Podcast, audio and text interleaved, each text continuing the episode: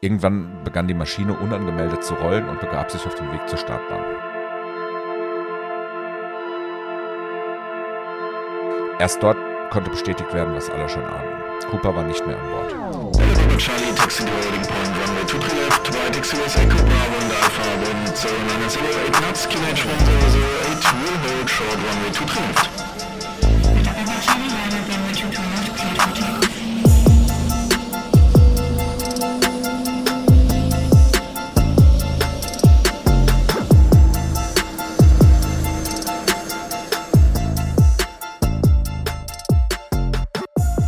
Ja, und damit herzlich willkommen zu einer weiteren Folge Air Crash Podcast.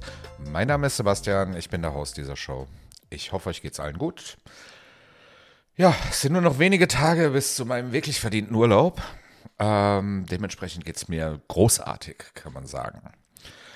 Die letzten beiden Wochen waren bei uns durch die MGL-Convention am Flughafen Mönchengladbach geprägt. War eine absolut tolle, also grandiose Veranstaltung, ernsthaft. Ähm, dazu aber mehr im Mittwochstream, weil das ist ja mehr so Flugwerkthema und darum soll es heute gar nicht gehen.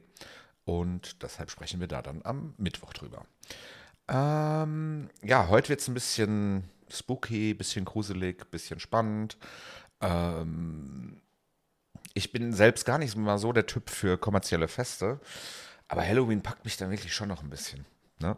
Äh, deshalb habe ich mich auch gar nicht lange bitten lassen, als wir mit der Idee gekommen sind, dass wir ein Halloween-Special machen. Habe gesagt, machen wir auf jeden Fall. Ich gucke mal, was über was wir da so reden können. Und da habe ich dann natürlich auch ein bisschen was vorbereitet. Bevor wir dazu kommen, aber noch ein kurzer Hinweis in eigener Sache. Aircrash ist ein kostenloser und werbefreier Podcast. Leon, mein Produzent und ich machen das in unserer Freizeit und aus Spaß und der Freude. Dennoch entstehen durch diesen Podcast Kosten für Lizenzen, Programme, Hosting, Hardware, ja und so weiter.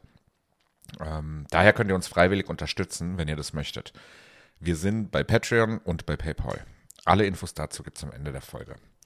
Äh, jetzt schon wollen wir aber einen neuen Patron begrüßen. Felix hat unser First Officer Paket gebucht. Herzlich willkommen in der ACPC Crew. Es gab auch wieder eine großartige äh, Spende über PayPal, die allerdings namentlich nicht genannt werden möchte, daher unnamentlich genannt. Vielen, vielen, vielen lieben Dank dafür. Äh, Feedback haben wir heute auch im Programm und das gibt es aber dann wie immer am Ende der Folge. Jetzt heißt es aber erstmal zurücklehnen, Kürbissuppe auspacken und am besten das Licht ein bisschen schummrig stellen. Es wird gruselspannendlich, sagen wir es mal so.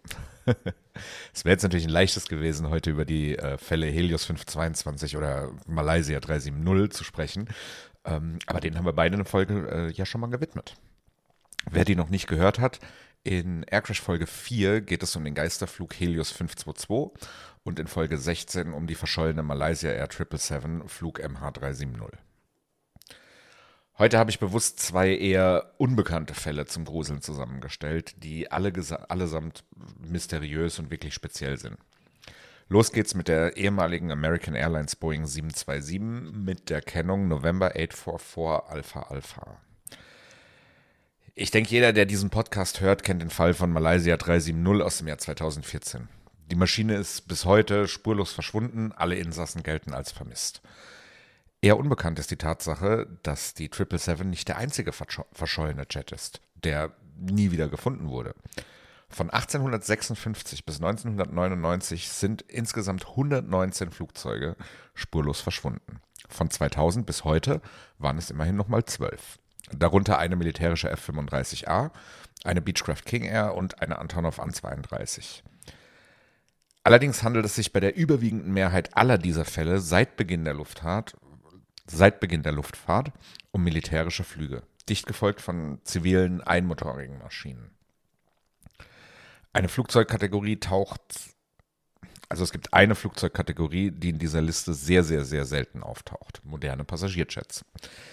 Davon gibt es nämlich genau zwei. Eben MH370, darüber ist, glaube ich, alles gesagt worden. Ähm, und von der sind ja auch einige Teile aufgetaucht. Ja, und die zweite ist die Maschine, um die es jetzt geht die 727 November 844 Alpha Alpha, die seit Mai 2003 vermisst wird und von der bis heute nicht mal kleinere Teile aufgetaucht sind. Aber fangen wir mal ganz von vorne an. Ähm, die Boeing 727 um die es heute geht, wurde 1975 gebaut und 1976 an American Airlines ausgeliefert. Die Airline betrieb die Maschine bis 2001 in ihren klassischen alten Farben mit poliertem Rumpf und einem weiß-blau-roten Streifen über der Fensterlinie. Danach wurde die Maschine an Aerospace Sales and Leasing in Miami verkauft. Die, äh, die haben die Lackierung beibehalten, aber die American Airlines Logos entfernt. Was sie auch noch entfernt haben, waren alle Sitze. Die Maschine wurde nämlich verwendet, um Diesel zu transportieren. Über verschiedene Subleasings kam der Jet dann 2002 nach Angola und wurde dort am Flughafen Luanda wegen nicht bezahlter Rechnungen des Betreibers Air Angola festgehalten. Die nächsten 14 Monate verbrachte sie eingelagert in Luanda und sammelte in dieser Zeit über 4 Millionen US-Dollar an nicht gezahlten Flughafengebühren. Das sollte sich dann allerdings am 25. Mai 2003 ändern. Zu diesem Zeitpunkt befand sich ein Team des Leasinggebers an dem Flughafen und arbeitete seit zwei Monaten daran, den Jet wieder fit zu machen, um ihn dann letzten Endes zurück in die USA zu holen. Die Arbeiten wurden von einem gewissen Ben Charles Padilla Jr. geleitet. Padilla war damals äh, zertifizierter Mechaniker und Bordingenieur sowie Inhaber einer privaten Pilotenlizenz für kleine einmotorige Maschinen. Was genau dann am 25. Mai 2003 passiert ist, ist nicht so wirklich ganz klar, da es unterschiedliche Aussagen gibt. Absolut sicher ist aber, dass am Abend gegen 17 Uhr und damit kurz vor Sonnenuntergang ein bis zwei Männer die Maschine betraten. Im Rahmen der Arbeiten, äh, die an der Maschine durchgeführt wurden, ähm, sollten drei, äh, also sollten Testläufe an allen drei Triebwerken von Padilla und einem weiteren Mechaniker durchgeführt werden. Bei dem weiteren Mechaniker handelt es sich um John, um John M. Mutano, einen angestellten Mechaniker aus der Republik Kongo. Irgendwann begann die Maschine unangemeldet zu rollen und begab sich auf den Weg zur Startbahn. Das Rollverhalten wurde dabei als unberechenbar beschrieben. Alle Versuche, das Flugzeug zu kontaktieren, scheiterten. Die Maschine hob dann komplett ohne Beleuchtung in den Nachthimmel ab und war genau wie äh, Padilla und Mutano nie wieder gesehen. Für die Testläufe der Triebwerke wurde die Maschine zuvor mit 14.000 Gallonen Treibstoff betankt. Das ergibt dann eine Reichweite von ca. 2400 Kilometern. Dass sich Padilla in der Maschine äh, befand, gilt laut FBI als gesichert. Die Rolle von Mutano ist dabei völlig unklar. Aber auch er war an dem Tag nachweislich am Flughafen und gilt seit dem Zwischenfall als vermisst. Seine Rolle in der Sache ist absolut nicht nachvollziehbar. Über ihn sind auch ansonsten keinerlei weiteren Informationen bekannt. Im Kongo hat man es jetzt halt nicht so mit Datenerhebung und so weiter. Und deshalb, ja, weiß man mehr oder weniger einfach gar nicht, wer der Mann war. Bei Padilla selbst sieht es allerdings ein bisschen anders aus. Er hatte eine kriminelle Vergangenheit und ist wegen Betrugs gegenüber Investoren seiner ehemaligen Firma verurteilt worden. Allerdings glauben weder sein Arbeitgeber noch seine Schwester an ein Verbrechen seinerseits. Auch das FBI sieht Padilla nicht unbedingt als äh, Verdächtigen. Ja, man geht letzten Endes geschlossen davon aus, dass er gezwungen wurde, die Maschine zu entführen. Nach dem Verschwinden der Maschine gab es mehrere Hinweise auf den Verbleib, die sich aber alle als falsch herausstellen sollten. Allerdings gab es im Verlauf des Fluges mutmaßlich noch einen Funkkontakt. Eine Maschine, die sich mit dem Kennzeichen der 727 meldete, erbat eine Landeerlaubnis auf den Seychellen. Dort kam sie allerdings nie an und der Kontakt wurde nicht aufgezeichnet. Es konnte sich nie, es konnte dementsprechend, weil es halt keine Aufzeichnungen gab, äh, auch nie ermittelt werden, ob es sich bei dem Funker um Padilla oder Mutanu oder irgendeinen Dritten oder jemand völlig anders handelte. Auch ob es den Kontakt wirklich gab, ist fraglich. Das FBI erwähnt ihn nicht mehr. Er taucht aktuell nur noch in der Vermisstenanzeige von Padilla auf der Homepage The Charlie Project auf. Bei Charlie Project handelt es sich um einen inoffiziellen Verein, der Vermisste aus sogenannten Cold Cases, also ungeklärten Verbrechen, in einer Datenbank erfasst. Ähm, interessant ist in diesem Zusammenhang auch, dass die 727 über ein Dreimann-Cockpit verfügt. Es ist generell möglich, so ein Flugzeug zu zweit zu fliegen. Ja, aber der Arbeitsaufwand dabei, der ist halt ziemlich enorm. Ähm, Padilla war zertifizierter Flugingenieur auf der 727, aber eben kein Pilot. Ob Mutano über entsprechende Lizenzen oder wenigstens die Fähigkeiten verfügt, ist auch nicht wirklich bekannt. Allerdings kann man sehr wahrscheinlich ausgehen, dass es, also davon ausgehen, dass es nicht so war. Äh, das FBI nimmt an, dass die beiden Männer nicht und Padilla schon gar nicht alleine in der Lage gewesen wären, die 727 sicher zu landen. Ja, es gab dann auch nochmal eine Sichtung von dem Flugzeug. Ähm, und zwar im Juli 2003. Da soll die Maschine nämlich in äh, Conakry in Guinea gesichtet worden sein. Sowohl das US-Außenministerium als auch das FBI gehen allerdings davon aus, dass es sich bei der dort gesichteten Maschine um eine andere ehemalige American 727 handelte, nämlich die November 826 Alpha Alpha, die in Guinea als ähm, 3 X-Ray Gulf Delta Oscar betrieben wurde. Am 25. Dezember äh, 2003 stürzte diese Maschine bei Benin ab. 141 Menschen kamen dabei ums Leben. Dieser Absturz befeuert bis heute die Gerüchte, dass es sich bei dem Verschwinden der November 844 Alpha Alpha um einen Versicherungsbetrug handelt, da der Absturz selbst auch unter kuriosen Umständen zustande kam. Die Maschine war überladen und dabei auch noch völlig aus der erlaubten Schwerpunktlage geraten. Die genaue Anzahl der Personen an Bord war nicht klar und auch sonst gibt es da eine ganze Menge Ungereimtheiten. Dass es sich bei der abgestürzten Boeing wirklich um die ähm, November 8 äh, 844 Alpha Alpha handelte, ist meiner Meinung nach völlig ausgeschlossen. Die Untersuchung wurde nach normalen Richtlinien durchgeführt und ähm, dabei wäre das Vertauschen auf jeden Fall aufgefallen. Also allein schon anhand von Seriennummern von Teilen und so weiter und so weiter. Ähm, das Verschwinden der Maschine selbst war natürlich zeitlich relativ nah am 11. September. Daher hatte man große Sorge, dass sie als Waffe eingesetzt werden sollte. Eine Sorge, die sich zwar ja zum Glück nie bewahrheitete, aber gleichzeitig auch eine riesige Suche losgelöst hat oder ausgelöst hat vielmehr. Ähm, in dieser Suche waren übrigens neben dem FBI auch die NSA und die CIA in den USA und die Geheimdienste von Großbritanniens und verschiedener afrikanischer Staaten involviert. Offiziell sind sie das auch immer noch, die Suche nach dem Flugzeug wurde nämlich nie beendet. Ja, November 84 Alpha Alpha ist auf jeden Fall ein Fall mit, mit vielen, vielen, vielen Fragezeichen und auch vielen Variablen, ähm, der mit ziemlicher Sicherheit nie ganz aufgeklärt werden wird. Die wahrscheinlichste Variante ist, dass die 727 beim Flug am 25. Mai abgestürzt ist. Wäre das über Wasser passiert, ist es allerdings unwahrscheinlich, dass in der ganzen Zeit nie Teile aufgetaucht sind. Jetzt ist es natürlich so, in Afrika gibt es gigantische Dschungelgebiete, in denen so ein Flugzeug durchaus über Jahrzehnte verschollen sein kann. Allerdings wurde mit der Maschine, äh, wurde nach der Maschine damals auch ganz, ganz intensiv mit Satellitenbildern gesucht. Wenn sie im Dschungel liegt, ist sie auf solchen heute natürlich nicht mehr zu erkennen, weil sie schlicht und ergreifend überwachsen ist. Ähm, aber am Ende bleibt dennoch die kleine Möglichkeit, dass die Maschine erfolgreich gestohlen wurde und heute irgendwo unter einer falschen Registrierung fliegt oder äh, gut versteckt äh, eingelagert ist. Erfahren werden wir das wohl nie. Und apropos nie erfahren. Ein anderer mysteriöser Fall, der sogar sicher niemals ganz aufgeklärt werden wird, dreht sich vor genau 50 Jahren ebenfalls um eine Boeing 727. Es ist ein Fall, von dem die meisten von euch mit Sicherheit schon mal gehört haben dürften. Das Verschwinden des DB Cooper. Spätestens seit der Serie Prison Break dürfte der Name vielen ein Begriff sein. Aber auch andere Formate wie Numbers, die Logik des Verbrechens, Leverage und sogar Marvels Loki nehmen Bezug zu dem Fall, der als der mysteriöseste Kriminalfall der US-Geschichte gilt.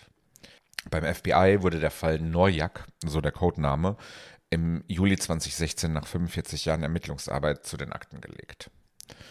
Ja, ein Fall, bei dem es um viel Geld, einen brillanten Kriminellen und eine spektakuläre Flucht aus einem Flugzeug geht. Aber wie immer fangen wir auch hier ganz von vorne an. Und ganz vorne steht hier erstmal ein Missverständnis. DB Cooper war gar nicht DB Cooper, sondern Dan Cooper. So zumindest das Pseudonym, unter dem er das Ticket für den Flug, um den sich der Fall dreht, kaufte. DB Cooper war der Name einer Person, die das FBI recht früh befragte, aber nie wirklich als verdächtig ansah. Wegen eines letzten Endes medialen Missverständnisses wird die Entführung aber bis heute mit dem Namen DB Cooper verknüpft und deshalb äh, verwende ich ihn auch, wenn ich euch darüber erzähle. Und da gibt es eine ganze Menge drüber zu erzählen. Ja, besagtes Ticket, das der gute Dan Cooper gekauft hat, war für einen Northwest Orient Flug, äh, genauer gesagt Flug 305 von Portland nach Seattle am 24. November 1971. Das war damals der Abend vor Thanksgiving. Der Flug mit 36 Passagieren und sechs Crewmitgliedern hob pla planmäßig um 14.50 Uhr ab. Kurz nach dem Start bestellte Cooper dann einen Drink, und zwar Bourbon mit Soda, und bezahlte diesen bar. Ähm, ebenfalls kurz nach dem Start steckte er der Flugbegleiterin Florence Schaffner einen Umschlag zu. Schaffner war zu diesem Zeitpunkt noch in ihrem Jumpseat am Ende der Maschine, direkt äh, an der hinteren Tür. Ganz klischeehaft dachte sie sich diese, dass es sich hier sicherlich um eine Telefonnummer handelt. Also irgendwie dann ein einsamer Geschäftsmann, äh, weil Cooper war ziemlich gut angezogen, Anzug, Krawatte und so weiter, volles Programm. Ja, da hat sie sich halt gedacht, da steckt mir so ein einsamer Geschäftsmann ihr die Telefonnummer zu. War ja jetzt so nicht ganz richtig. Ähm, ist DB Cooper dann auch aufgefallen und daraufhin hat er sich zu ihr vorgebeugt und hat gesagt, äh, Miss, Sie sollten diesen Umschlag besser öffnen, ich habe eine Bombe. Ähm, Florence hat daraufhin sinnigerweise den Umschlag geöffnet. Der genaue Wortlaut ist unbekannt, weil äh, Cooper den Umschlag äh, später wieder haben wollte. Aber sie erinnerte sich auf jeden Fall daran, dass äh, mit Filzstift in Großbuchstaben darin geschrieben stand, er habe eine Bombe und sie solle sich auf den freien Sitz neben ihm setzen, was sie dann noch tat. Ja, Cooper hatte ein durchweg freundliches Auftre äh, Auftreten, was im späteren Verlauf auch noch regelrecht bizarr werden sollte. Florence war auf jeden Fall äh, erstmal skeptisch, ja, und fragte Cooper, ob sie die Bombe sehen könnte. Auch mutig. Oh, du hast eine Bombe? Ich will sehen. Na, okay. War eine andere Zeit. Ähm, auch DB Cooper fand das wohl nicht so ganz außergewöhnlich und bejahte das folglich und öffnete seinen Aktenkoffer. Zumindest mal für einen kleinen Moment, sodass sie kurz reingucken konnte. Florence beschrieb dann später, sie habe acht rote Stangen, eine große runde Batterie und mehrere Kabel gesehen. Ähm, sie begab sich dann ins Cockpit und teilte den Piloten das Geschehene mit. Das Cockpit wiederum äh, kontaktierte den SeaTac-Flughafen, äh, also Seattle Tacoma, und bekam die Anweisung, mit Cooper zu kooperieren. Dieser forderte dann wieder über Florence als Überbringer 200.000 US-Dollar. Das sind äh, inflationsbereinigt nach heutigem Geld rund 1,2 Millionen. Außerdem wollte er vier Fallschirme haben und dass die Maschine äh, komplett betankt werde. Und zwar in Seattle. So, jetzt haben wir eine Flugzeugentführung und das Flugzeug soll trotzdem zu seinem Zielort fliegen. Das ist natürlich schon mal irgendwie interessant. Noch interessanter ist, dass keiner der Passagiere zu diesem Zeitpunkt von der Entführung wusste und dass sich das auch während dem Flug nicht ändern sollte. Ähm, die Polizei hat in Seattle eine ganze, mit, mit dem FBI zusammen natürlich eine ganze Zeit gebraucht, Coopers Forderungen zu erfüllen. Ähm, und dann hat man den Passagieren einfach gesagt, es gibt ein kleines technisches Problem und deshalb kann man jetzt nicht sofort landen. Und die Maschine hat dann angefangen, über den Putchen Sound äh, zu kreisen. Übrigens dürfte es da bei dem einen oder anderen klingeln, denn den Namen habt ihr vielleicht schon mal gehört. Der Putchen Sound war auch äh, hier schon mal Thema, nämlich in Folge 14 Grand Theft Airplane zur Entführung einer Dash 8 am SeaTac. Die Maschine spät, äh, stürzte später genau in diesem Gewässer ab. Ja, das FBI hatte in der Zwischenzeit eine ganze Menge Arbeit. 10.000 20 US-Dollar-Noten wurden unmarkiert und nicht durchgängig nummeriert vorbereitet und fotografiert.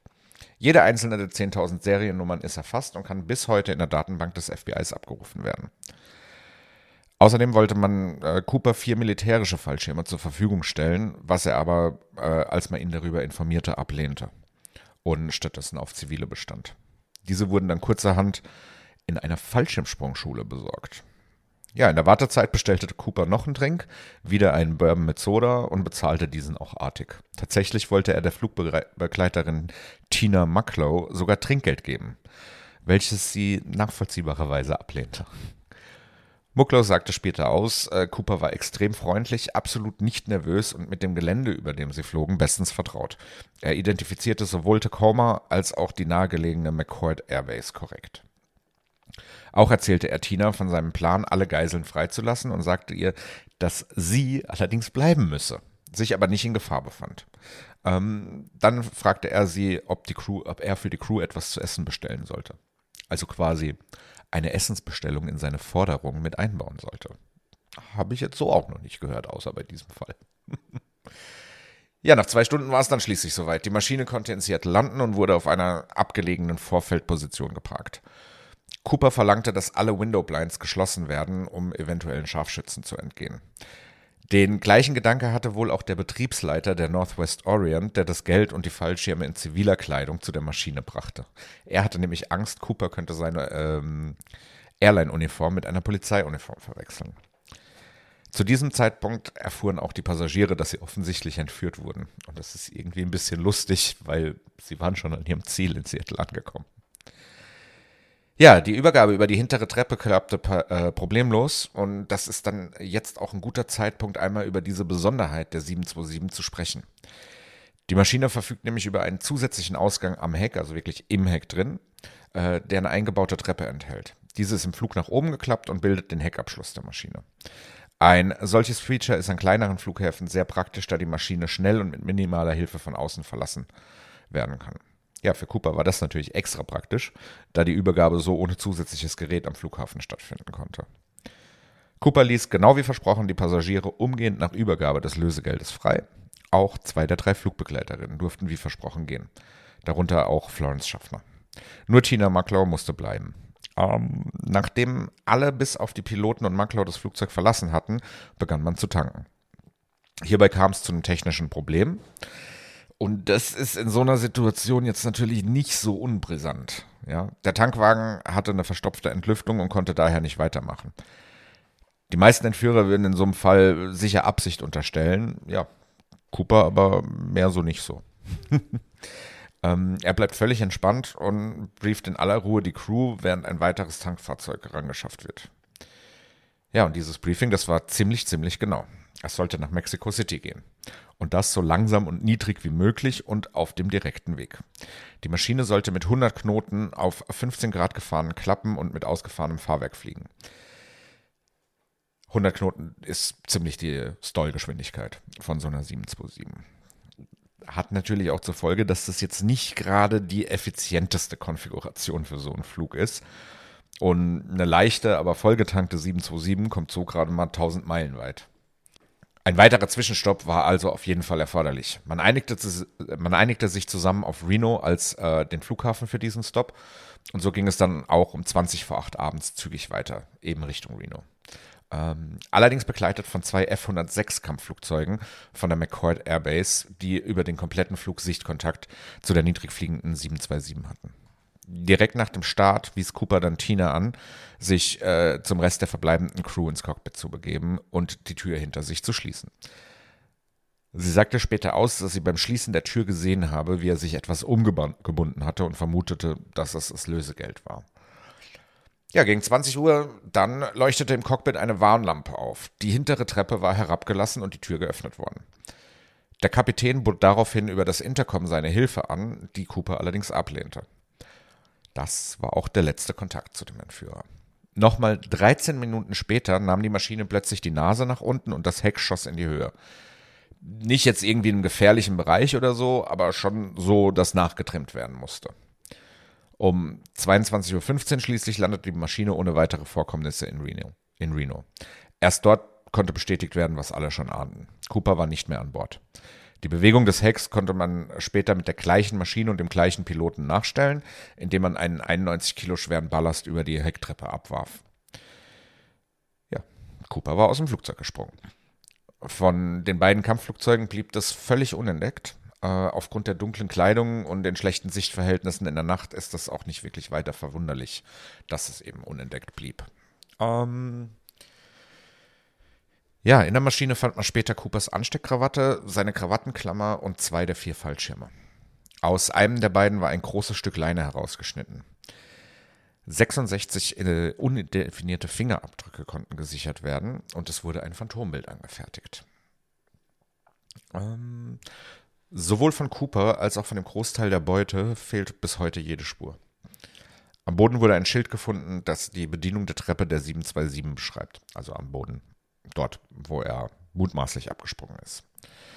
Es wurden allerdings nie Teile der Fallschirme gefunden und das Geld erst viel, viel später, und zwar im Februar 1980. Also nicht das komplette Geld, sondern Teile des Geldes. Der damals 18-jährige Brian Ingram war mit seiner Familie am Columbia River 14 Kilometer von der Stadt Vancouver im Bundesstaat Washington unterwegs. Als er die Sandbank für ein Lagerfeuer äh, vorbereitete, entdeckte er insgesamt drei Bündel mit zweimal 100 und einmal 90 200-Dollar-Noten. Das FBI konnte zweifelsfrei äh, feststellen, dass nicht nur die Seriennummern stimmten, sondern die Pakete auch genauso gepackt waren, wie sie damals das FBI vorbereitete, äh, vorbereitet hatte, um sie an Cooper zu übergeben. Das Geld war in relativ schlechtem Zustand und offensichtlich lange im Wasser gelegen. Ein bemerkenswerter Fund allerdings, der im Endeffekt mehr Fragen als Antworten aufwarf. Wie konnten die drei Pakete zusammenbleiben und sich dabei vom Rest des Lösegeldes trennen? Insgesamt waren es ja immerhin 100 solcher Bündel. Wie konnten die zehn fehlenden Noten in einem der Bündel trotzdem verschwinden? Und wie konnten die Bündel so eine lange Zeit im Freien von einem, Gummi, äh, von einem Gummiband zusammengehalten überleben? Also man hat alleine festgestellt, dass dieses äh, Gummiband innerhalb von, von viel kürzerer Zeit so weit äh, sich aufgelöst hätte, dass es, dass es halt einfach nicht mehr gehalten hätte. Ja, und noch mehr Rätsel warf dann eine spätere, modernere Analyse der Banknoten auf. Hierbei wurde anhand von Mikroalgen festgestellt, dass das Geld mindestens Monate, wenn nicht sogar Jahre nach der Entführung erst in den Fluss gelangt sein konnte. Das Geld wurde übrigens den, äh, nach den Ermittlungen tatsächlich als Fundsache behandelt und entsprechend verteilt. Die Hälfte der gefundenen, gefundenen Noten, die Hälfte der gefundenen Banknoten ging an den Finder, die andere Hälfte an den Besitzer in Anführungsstrichen, also in dem Fall die Versicherung von Northwest Orient, die den Schaden zwischenzeitlich reguliert hatte. Vier Noten aus jedem Bündel verblieben als Beweismittel beim FBI, wo sie bis heute gelagert sind. Ja, Ingram, also der äh, Finder, verkaufte übrigens 2018, nee, Entschuldigung, stimmt gar nicht, 2008, 15 der Banknoten auf einer Auktion für insgesamt 37.000 US-Dollar. Den Rest seines Anteils hält er bis heute.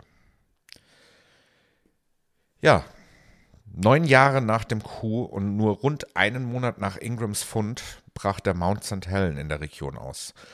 Es war der heftigste Vulkanausbruch in der Geschichte der USA und er ver verwüstete ganze Landstriche. Darunter halt auch das Gebiet rund um den Absprungort von Cooper. Ein gigantischer Erdrutsch änderte die Landschaft für immer und begrub damit auch alle bis dahin nicht gefundenen Spuren äh, der Entführung unter sich. Bis zur Einstellung der Ermittlungen 2016 gab es immer wieder Verdächtige oder Hinweise, wer Cooper sein könnte. Ein 1972 gefundenes Skelett erweckte Hoffnungen, Cooper gefunden zu haben, entpuppte sich aber später als eine entführte und ermordete Teenagerin.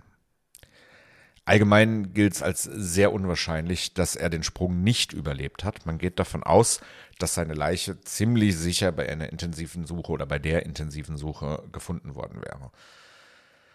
Sollte er dennoch nicht überlebt haben, wird seine Leiche wohl für immer unter den Überresten des Mount St. Helen begraben sein. Ja, insgesamt äh, gab es im Laufe der Jahre 14 Personen, die verdächtigt wurden, Cooper zu sein, darunter auch eine Frau.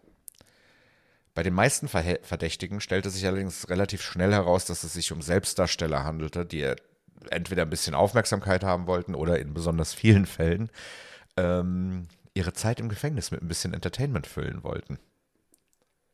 Ja, ich habe mir die Geschichten von allen 14 Verdächtigen dann mal angeschaut und dabei allerdings bin ich über zwei wirklich äh, spannende Gemeinsamkeiten gestolpert. Äh, bei beiden gibt es zumindest eine Chance, dass sie wirklich DB Cooper waren, auch wenn das FBI beide nicht als Täter einstuft. Der erste ist der 1926 geborene und 1994 verstorbene Kenneth Peter Christensen. Ja, sein Bruder war es, der letzten Endes äh, 2003 auf die Fährte kam und seither der festen Überzeugung ist, dass Christensen Cooper ist. Und damit ist er nicht alleine. Nach fehlgeschlagenen Überzeugungsversuchen beim FBI und in Hollywood, natürlich in Hollywood, man muss ja Geld aus so einer Geschichte schlagen, äh, beauftragte er den Privatdetektiv Skip Porteous in dem Fall zu ermitteln. Dieser wiederum hat 2010 ein Buch veröffentlicht, das zu dem Schluss kommt, dass äh, Kenneth Christensen tatsächlich Cooper ist. Ähm, ja, Christensen schrieb sich 1944 in die Army ein und war trainierter Fallschirmjäger. Der Krieg war zwar bereits vorbei, als er fünf, ab 45 eingesetzt wurde, dennoch leistete er einige Trainingssprünge bei seiner Stationierung in Japan ab. Nach der Army wurde er von äh, Northwest Orient als Mechaniker eingestellt, äh, wurde aber schnell zum Flugbegleiter und danach Purser bei der Airline. Optisch passt er vom Alter her absolut zu Cooper, allerdings war er etwas kleiner und schlanker als der beschriebene Entführer. Er hatte eine Schwäche für Bourbon, Bourbon und rauchte, genauso wie Cooper auch. Allgemein nimmt man an, dass Cooper Linkshänder war, weil seine äh, Krawattenklammer links befestigt war. Auch Christensen war Linkshänder. Florence Schaffner sagte in einem Interview, dass die Ähnlichkeit von, von Kenneth Christensen und Cooper bemerkenswert sei. Sie wollte sich aber nicht festlegen und ihn zweifelsfrei identifizieren. Nach seinem Ableben entdeckte die Familie von Christensen ungewohnt hohe Werte in seinem Nachlass, von dem sie schlicht und ergreifend nichts wussten. Zwar wurde das Gerücht, er habe das Haus, das er kurz nach der Entführung gekauft hatte, bar bezahlt, schnell widerlegt, denn es gab eine Hypothek auf das Gebäude. Und auch Bankkonten mit über 200.000 äh, US-Dollar drauf konnten aufgeklärt werden, da er mehrere Morgen Land verkauft hatte. Ähm, die Herkunft einer hochwertigen Briefmarkensammlung konnte aber nie geklärt werden und auch nicht mehrere Goldmünzen, sehr hochwertige Goldmünzen. Es gibt aber noch weitere spannende Indizien, die für Christensen sprechen. So sagte er kurz vor seinem Ableben seinem Bruder mehrfach, dass es da etwas gäbe, das er wissen sollte, aber er kann es ihm einfach nicht erzählen. Weiterhin arbeitete Christensen auch nach der Entführung noch äh, für Northwest Orient. Bis zur Entführung sammelte er penibel jeden Zeitungsartikel über die Airline.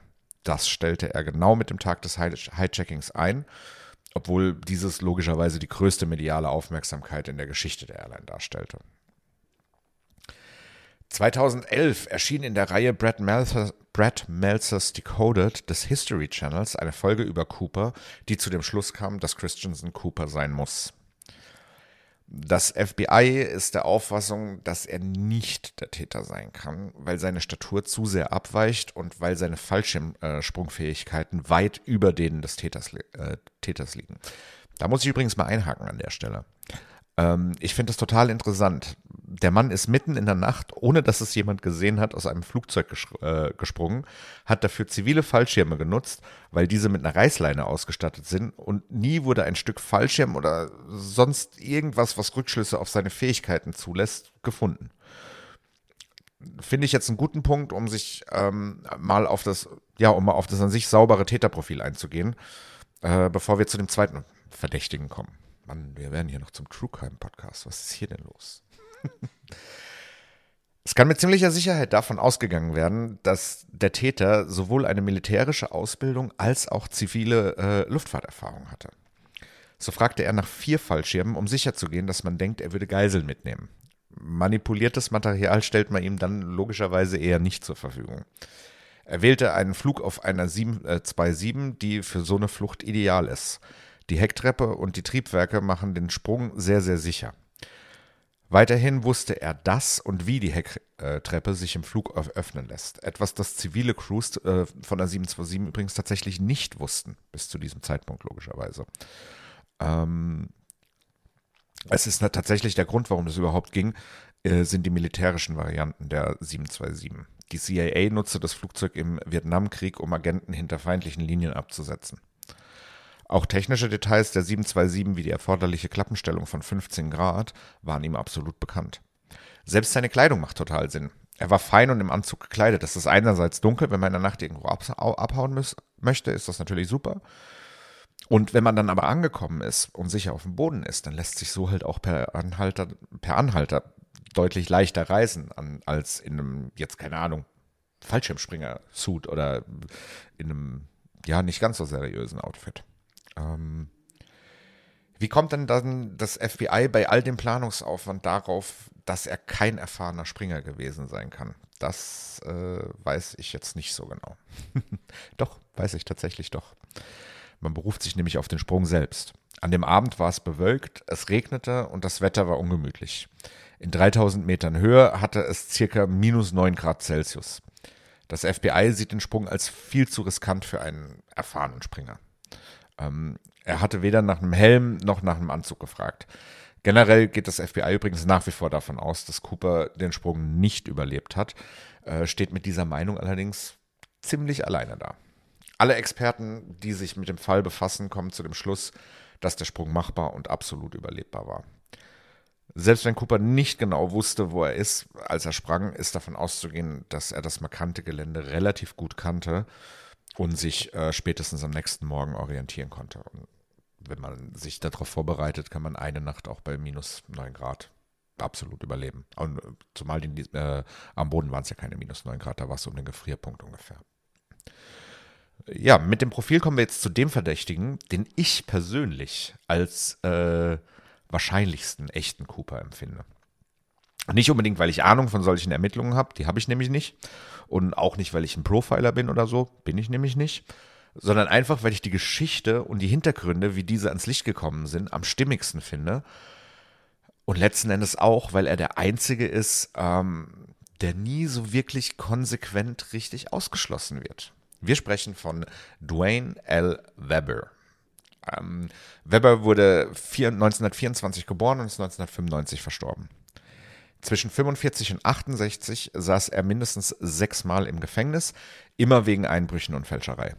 Drei Tage vor seinem Tod machte er seiner Frau Joe ein Geständnis mit den einfachen Worten Ich bin Dan Cooper. Wir erinnern uns, Dan Cooper ist das von dem Täter gewählte Pseudonym. DB Cooper ist der in den Medien entstandene Name. Seine Frau konnte sich allerdings auf den Namen keinen Reim machen und erst Monate später hörte sie den Namen wieder, als sie sich mit einer Freundin zufällig über das Thema der Unter äh, dieser Entführung unterhalt, unterhielt. Ähm, das haben sie gemacht, weil damals eine Dokumentation darüber im Fernsehen gelaufen ist. Ähm, ja, sie informierte sich daraufhin ein bisschen äh, tiefergehend über die Entführung und stolperte in der örtlichen Bücherei über Max Guthers, übrigens sehr, sehr lesenswertes Buch, D.B. Cooper, What Really Happened. Das habe ich in der Vorbereitung von dieser Folge, habe ich das Buch gelesen, das ist wirklich mega. Ähm, das Exemplar von diesem Buch in der örtlichen Bücherei war mit handschriftlichen Notizen versehen. Und zwar in der Handschrift ihres Mannes.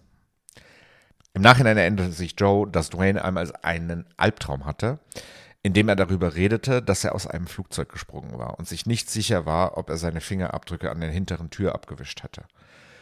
Weiterhin hatte er eine Knieverletzung, die laut eigenen Angaben von einem Fallschirmsprung stammten. Auch er liebte Bourbon und rauchte Kette. Jetzt wird es aber wirklich spannend.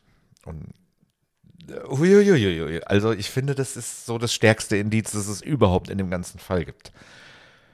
1979 machte Dwayne mit Joe einen Urlaub am Colorado River.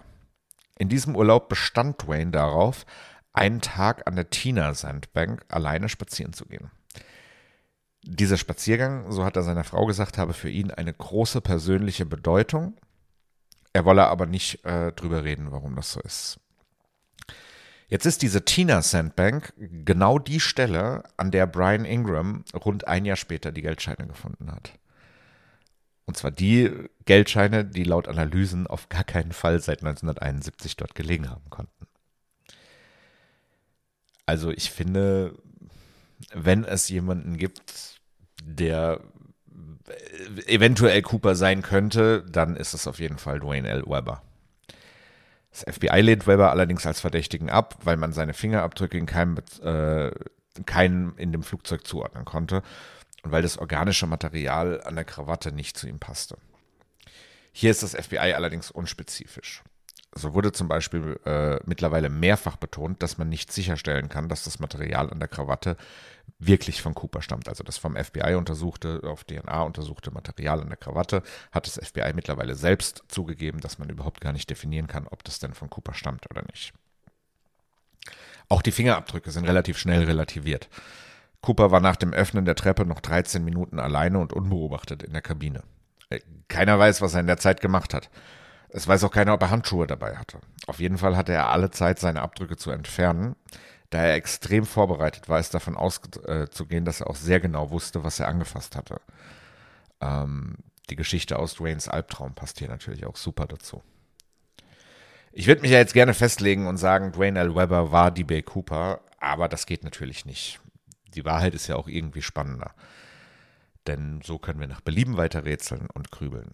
Aufgeklärt wird dieser Fall jedenfalls niemals. Und wenn ihr selbst eine Idee dazu habt oder eine Meinung zu dem Thema, dann schreibt mir doch eure Theorien sehr, sehr, sehr gerne bei YouTube oder Twitch in die Kommentare oder bei oder per Mail, wie ihr mich da erreichen könnt. Kommen wir gleich alles noch dazu. Ja, trotz allem ist es eine spannende und mysteriöse Luftfahrtgeschichte. Irgendwie ist ja das Einzige, was ähm, da jetzt noch das Ganze abrunden könnte, ein seltsamer Todesfall und eine gesch schöne Geschichte über den Verbleib des Flugzeugs, am besten mit Geheimdienstbezug. Das wäre jetzt natürlich was. Aber Moment. Haben wir ja zufälligerweise auch noch beides da. also, fast. Fast. Der Todesfall ist zugegebenermaßen ein bisschen konstruiert. Aber dennoch gehört er genauso wie der Rest absolut zu dieser Geschichte. Springen wir dafür nochmal zurück. Cooper forderte ja vier Fallschirme, wobei er militärische ablehnte und auf zivile bestand. Das FBI besorgte ihm dann diese Fallschirme kurzerhand in einer lokalen Fallschirmschule, die einem gewissen Earl J. Cossey gehörte. Cossey wurde am 23. April 2013 tot in seinem Haus in Woodville bei Seattle gefunden. Er wurde erschlagen und der Täter wurde nie gefunden und konnte auch nie ermittelt werden, wer der Täter war. Natürlich wurde der Mord sehr, sehr schnell mit Cooper in Verbindung gebracht. Die Polizei von Woodville sieht allerdings einen Einbruchsdiebstahl als Motiv. Spannender wird es da schon bei dem Flugzeug.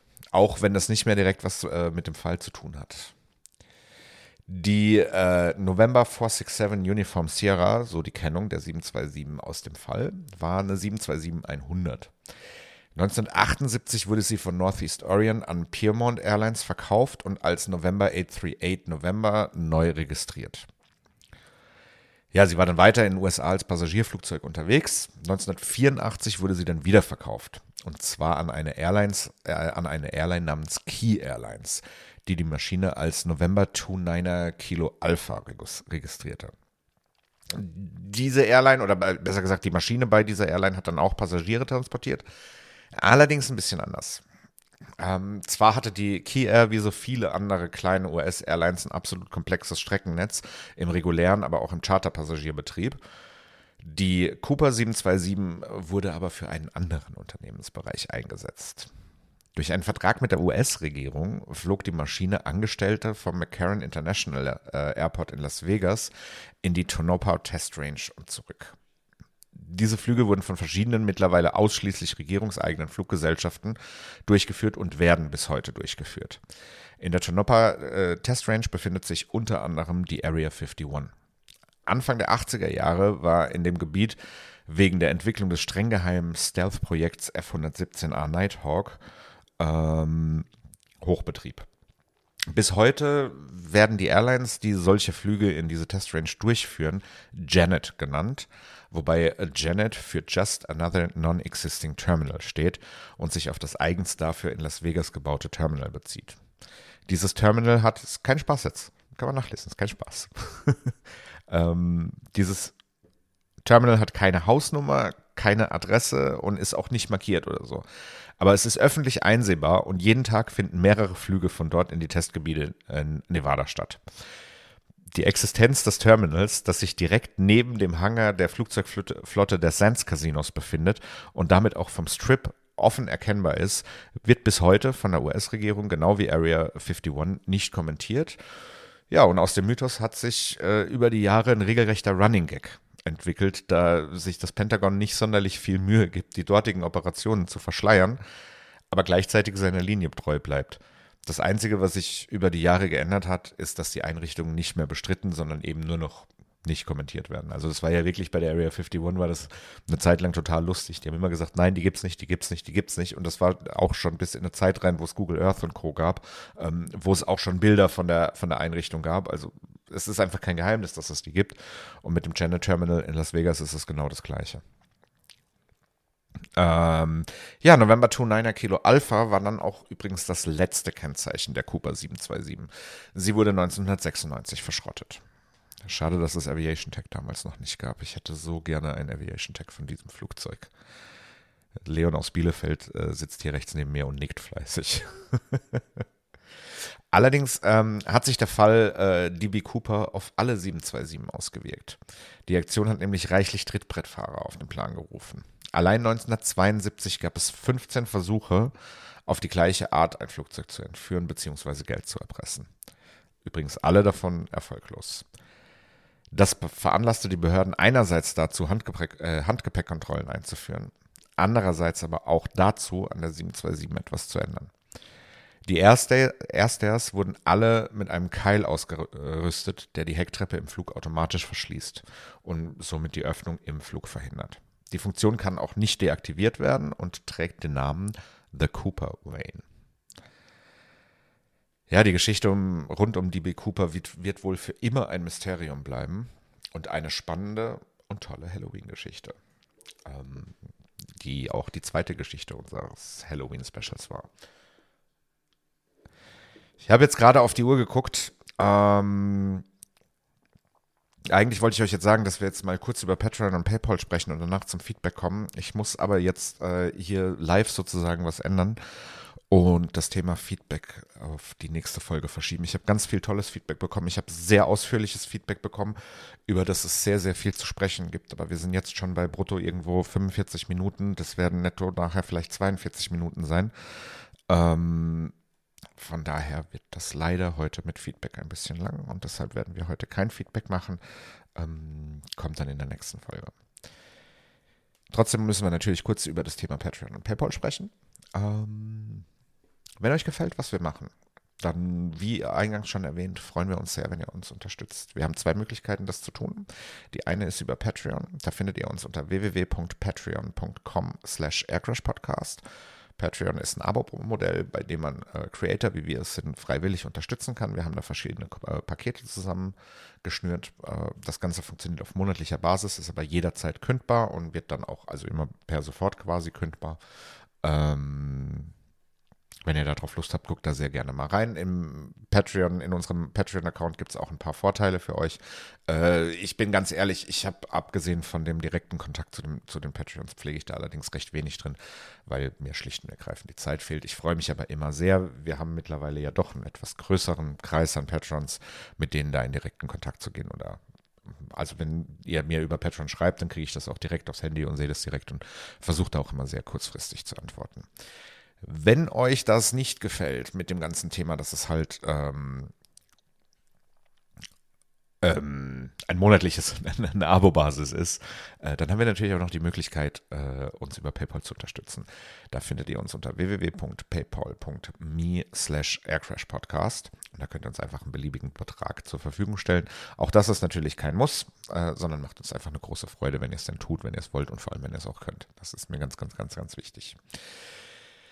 Ja, ähm, normalerweise kommen wir jetzt an der Stelle zum Feedback. Jetzt komme ich einfach nur darum, dass ich äh, euch um Feedback bitte und euch sage, wie ihr mir das schicken könnt. Denn wie gesagt, es wird einfach zu lange heute tatsächlich für Feedback. Ich freue mich immer sehr, sehr, sehr darüber. Äh, wir kriegen mittlerweile sehr viel, sehr ausführliches Feedback. Am allerliebsten über die E-Mail-Adresse feedback at aircrashpodcast.de, aber sehr gerne auch über die sozialen Netzwerke. Wir sind bei Facebook unter ähm, dem Handle Aircrash Podcast. Wir sind bei Instagram unter dem Handle Aircrash Podcast. Da könnt ihr uns eine PM äh, respektive eine DM schreiben. Auf jeden Fall antworten wir auch drauf und auch dieses Feedback hat die Möglichkeit, dass wir es in der Sendung verlesen, was wir für die, die seltener zuhören, normalerweise am Ende jeder Folge tun, es sei denn, sie ufert längentechnisch so aus, wie sie das heute tut. ähm, was wollte ich noch sagen? Nächste Folge. Genau. Wir haben wieder einen Folgenplan, zumindest so ein bisschen. Und ich werde über nächste Folge äh, jetzt gar nicht so viel sagen, nur dass es ein spannender Fall ist. Und zwar geht es um einen Absturz der El Al in Amsterdam, genauer gesagt der El Al Cargo. Die, äh, von denen ist eine Maschine in Amsterdam leider äh, in ein Wohngebiet gestürzt. Ist der bis heute schwerste Flugzeugunglück der Niederlande. Ähm, spannende, bisschen technische Geschichte und auch wieder eine ganz normale Aircrash-Podcast-Geschichte. Und äh, darüber sprechen wir dann nächste Woche bis dahin hoffe ich, es hat euch Spaß gemacht. Mir hat es wahnsinnig Spaß gemacht. Also in diesem Sinne, bis nächste Woche. Macht's gut. Tschüss. Runway 180, clear to land, Delta Papa Charlie.